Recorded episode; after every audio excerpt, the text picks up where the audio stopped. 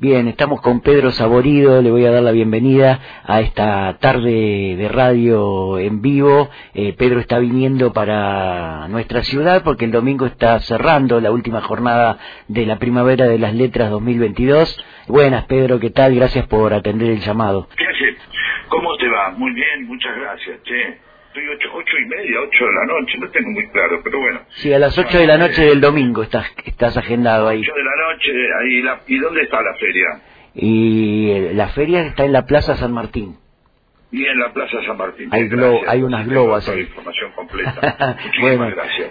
Yo recuerdo que vos mismo viniste, ¿te acordás a un taller que hicimos juntos? Claro, claro, hermoso taller ahí que estuvimos armando algunas historias locas. Exactamente, este, tratando de generar eh, a partir de ahí una forma de contar a General Roca. Y de esto hablan los libros que voy a presentar, de la propia identidad de cada lugar, ¿no? Y de cómo contarla y narrarla y cómo expresar de alguna manera eh, lo propio, ¿no? Pero no desde una perspectiva xenofóbica mm. o este, fanática, sino de un contarse a uno de una búsqueda de identidad eh, y de protagonismo y fortalecimiento. Sí, vos sabés que, de paso te cuento, la, identidad acá en nuestra ciudad está bastante repartida porque el nombre originario es Fisque Menuco. Después de la campaña al desierto quedó el nombre de General Roca, eh, y bueno, y está ahí un montón de gente que ya se lo quiere cambiar, ¿viste? Pero bueno, está, están repartidas las opiniones. Eh, quizás por ahora tengan una ciudad con dos nombres y cada una la nombrará como quiera, mm. ¿no? Em, es que eso es lo que está pasando ahora, justamente. las identidades son lugares en disputa, siempre.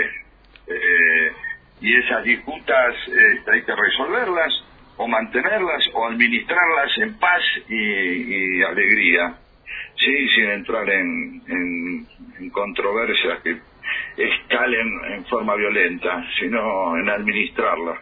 Ese es el desafío, administrar siempre los conflictos, ¿no? Administrar los conflictos. conflicto, claro. aceptarlo. Sí, bueno, vos te, te metés en, en, tu, en, bueno, no solo en la charla que vas a dar acá, sino en lo que venís trabajando hace tiempo, porque te metés con cosas este, bien complicadas y que generan muchas veces discordias y conflictos, como es el peronismo. Escribiste una historia del peronismo y, y bueno, y muchos este, te señalan como uno de los especialistas en peronismo ahora. No, no, soy un tipo que observa un poco y como puedo haberme metido con el rock, o me puedo meter con el conurbano. Mm. Este, simplemente es una observación sobre el peronismo y una manera de verlo, que es una manera de verlo. ¿sí? Mm. Hay muchas maneras de ver todo, y uno, por eso es una historia del peronismo y no. Eh, y no la historia, ¿no? Claro. no hay un afán de totalizar eh, algo, sino simplemente de plantear una posibilidad de mirarlo. Es que siempre uno elige un lugar desde donde mirarlo y también eso tiene que ver con el lugar donde uno esté parado, ¿no? Claro, entonces eh, desde, esa perspectiva cuento esa historia y bueno, muchos coincidirán, otros no, otros se reirán más, otros se reirán menos, pero bueno, simplemente también uno busca este, sus aliados en la mirada. Eh, mm para, para fortalecer precisamente aquello que uno piensa que es lo correcto, si no, no lo estaría pensando. Bueno, vos ahí hablabas de la risa recién, yo estaba mirando que, que si uno busca Pedro Saborido aparece escritor, guionista, productor, director de radio, de teatro, de cine, de televisión, pero no dice humorista, vos te consideras un humorista también. O, digo, ¿trabajás específicamente para generar la risa o eso aparece? Es medio raro, ¿viste? Yo no, poner en la FIP humorista, ¿viste? Uno, uno está siempre hecho de, de catálogo y de, ah, sí. y de, etiquetas. Y la verdad que andar poniendo humorista, no sé, es raro, es como la obligación de que todo el tiempo hacer reír o...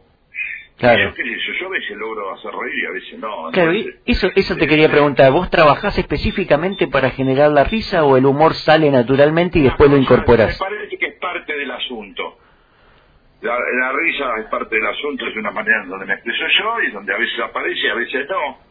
Mm. ¿Entendés? No, no.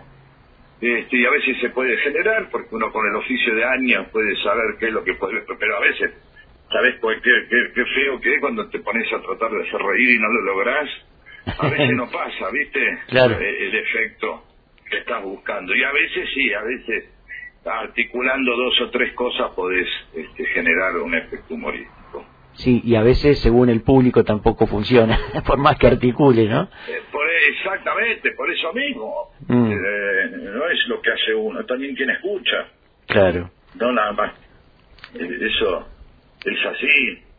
Bueno, hay, hay un laburo de, observación en, en todo lo que haces, en, en lo que se ve en la televisión con Peter Capusotto, en las cosas que hemos leído, en, en, en estas pastillas de mundialistas que estamos viendo en la TV pública todos los días.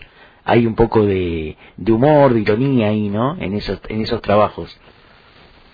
Sí, sí, siempre es como el tono con el cual me aprendí a comunicar, o la que más o menos me puedo comunicar. Y, y me llama la atención también que aparece tu misma voz ahí diciendo, y la forma de decir, digamos, ya, ya la pensás cuando escribís el texto, ¿no? La forma en que va a ser dicho, sí, digo sí, eso. sí, sí, sí, hay como, como una manera, este, en donde, donde vos, eh, donde uno se haya cómodo, ¿sí? Como si vos tuvieras un instrumento o una tonalidad al cantar o, o una forma de correr o un estilo en el cual te sentís medianamente protegido. Ahí está. Ajá. Sí, claro. sentí protegido. Y a mí con el humor me, me da esa sensación de poder avanzar en una narración este, protegido sabiendo que puedo avanzar fehacientemente. Sí, y que por Sí, ahí, Claramente. que por ahí capaz que el humor permite decir cosas que si la decís seriamente eh, resultan Sí, chocantes, no, ¿no? no es la idea, ¿eh? No sí, es verdad, el humor siempre, viste, que tiene esta idea de, de- de- de tener como una especie de pequeña coartada o contrabando. ¿sí? Como una Eh, trampa ahí, ahí, ¿viste? Sí, así es, así es. Bueno. De eso se trata, de esto, ¿viste? De eso se tratan estos libros, de... No sé si una trampa, no, no, porque sonaría medio como, como un engaño, sino como un... Ah, ¿cómo decirlo? Como, como, como, como, como Es una co- como un artilugio comunicativo, tal vez, ¿no? Estrategia, Ujú. sí, sí, como diciendo, como, como, ¿viste? Como un jarabe para la tos que tiene gusto rico para que lo puedas tomar. Mm, claro. Entra. Tiene algo de eso, vos sabés que ahí va otra cosa. Pero a veces nada, a veces es puro puro gusto, no es nada más que el jarabe, a veces uno quiere hacer reír por el simple efecto de hacer reír y otras veces uno va y aparecen otras cosas que eh, este eh, que no están planeadas, sino que te salen en, en, en- en la honestidad de lo que estás planteando, como que se nota eh, de lo que querés hablar. ¿se Exactamente. No hay un artificio, sino que hay una realidad ahí. Bueno, y ese estilo también está presente en el programa de radio que llevas adelante los fines de semana ahí en la radio pública. Estás junto a Daniel Míguez, habías empezado con. Rodolfo García, pero es como que el espíritu de Rodolfo está siempre presente en el programa. Uno se imagina Siempre, a los tres hablando cuando te ha dejado escuchan. Rodolfo es un amigo y siempre está ahí dando vueltas, sobre todo en la música que elegimos y en muchas historias que, que contamos que las hubiera contado él, ¿no? Mm.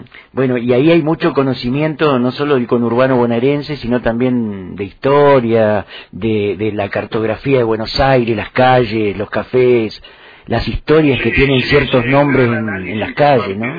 Algo que por ahí hace muy bien Daniel, que es un investigador, un obsesivo, como que juega, se divierte como un nene metiéndose en un mundo de curiosidades. Y bueno, y yo ahí que eh, simplemente interpreto todo eso de una manera o desde un punto de vista. Ah, ah, Y y es, aparece esa combinación entre algo que tiene la solidez del conocimiento y después la mirada, si querés, hippie, este, Claro. o desprejuiciada que le puedo dar yo. Está mal que lo diga así yo mismo, ¿no? La verdad es que... no, pero es, pero son las dos cosas las que conviven, ¿no? Es una manera de explicarlo, nada más. Pero, pero tiene que ver con este, con esto, con este artilugio que decíamos recién, ¿no? Son las dos cosas que conviven. El, el desparpajo tiene que estar también, ¿no? Como en una murga. La murga tiene un poco de desparpajo y es necesario que esté ahí, a pesar de que esté hablando de cosas que son serias. Sí, manera, pero como siempre decimos, el humor no soluciona nada, acompaña las soluciones. Claro. Es una manera de hacer más llevaderas las soluciones. Bueno, y es ese, vos me decías que tu, tu labor ahí en el programa es este, solamente interpretativa de... No, no, no, no. Pero no, me parece no, que vos no, también no, sos un indagador, ¿no? Mis historias también, busco mis historias, pero bueno, un poco la combinación es esa, ¿no? Es algo que relaja más el conocimiento, por decirlo de alguna manera, ¿no? Ajá. Bueno, y hablamos un poquito de lo que vas a hacer acá, lo que vas a presentar en la charla del domingo. Bien, vamos a presentar eh, ahora cerrando un poco esta esta, esta charla eh, eh, y te la, a la cual te agradezco mucho y que fue muy agradable hasta acá por lo menos los minutos que restan este, bueno. y, y esperando encontrarte Bueno. No, por ahí es el el 30 eh, a las 20 horas Sí, a las 20 en la dice acá. San Martín Vamos a hablar de una historia del conurbano, vamos a hablar de- del libro Una historia del peronismo y un anticipo de un libro que no vamos a tenerlo ya porque sale el martes que va a ser- se va a llamar Una historia de la vida en el capitalismo. O sea, de estos tres libros vamos a hablar eh, y vamos a ver que sobre todo, ¿sabes qué tiene que ver todo esto con la identidad? Es un humor que tiene que ver sobre la identidad, Como un hablar para una, una, un hablar para existir, para Bien. declarar la existencia. La charla estoy mirando acá que se llama Conurbano, Beatles, Peronismo y Coso. Claro, porque mezclo todo, exactamente. El coso es todo. Ujú. El coso es lo indefinible que siempre aparece. Y lo otro va a hablar cómo, cómo se mezclan los Beatles con Maradona, con el conurbano y con el peronismo. Vas a ver cómo se mezclan, Bien, ¿y, cómo está- aparecen juntos. ¿y estarán tus libros allí en la feria? Esperemos, no sé, no sé. Vos no traes. no está en mi... No, yo no llevo libros, no, Mm. no. Bien. No, espero que estén y si no están, bueno, los comprarán por internet, el que tenga ganas. O los comprarán en la librería y se acercan a la globa que vos lo firmes. Algunos van a tener, seguro. No, no, no, yo no suelo llevar libros porque es muy engorroso de, de, este, todos los trámites que hay que después de pasarlo, el avión, bajar, esto, Claro. comprarlo, las Sí. facturas, qué sé yo. No tengo tarjeta y eso. Claro, bueno, Así es más difícil. No claro. suelo hacerlo. Bien, y te tengo que preguntar antes de cerrar la entrevista por qué pasa con Peter Capusotto y sus videos. Sabemos que trabajan por temporadas. Ah, eh, eh, ya va, vamos a estar, vamos a estar pronto. Vamos a- Se viene, estamos ahí, vamos- se viene estamos una nueva temporada.